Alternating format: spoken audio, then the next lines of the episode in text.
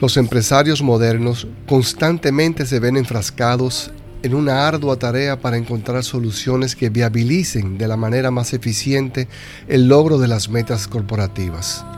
Pero en muchas ocasiones, apresurados por el deseo de ver materializados los resultados en el menor tiempo posible, pasan por alto algunos detalles de gran importancia, que sin lugar a dudas les pasarán factura más temprano que tarde. En este episodio compartiremos el que considero apremiante a tomar en cuenta.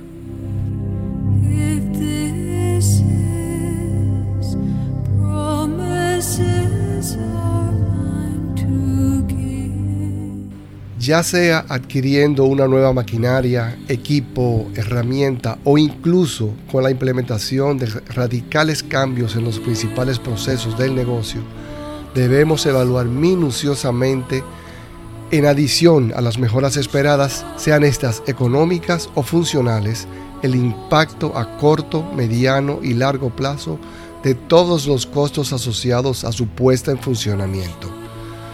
Por supuesto, Debo recordarles que lo primero es hacerse las tres preguntas claves que ya les comenté en nuestro pasado episodio y luego analizar en detalle cuáles costos estaría adicionando al sistema.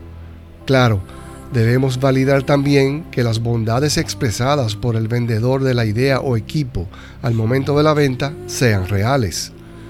No hacemos nada con implementar un cambio en los procesos cuyos costos superen los actuales, o lo que sería aún peor, que superen los beneficios que dicho equipo o mejora pueden ofrecer.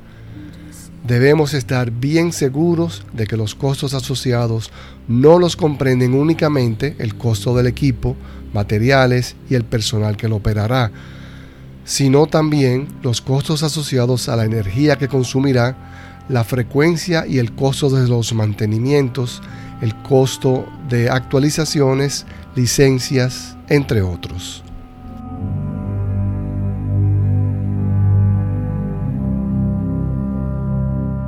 Nos recuerdan las Sagradas Escrituras en Mateo 7 del 24 al 25.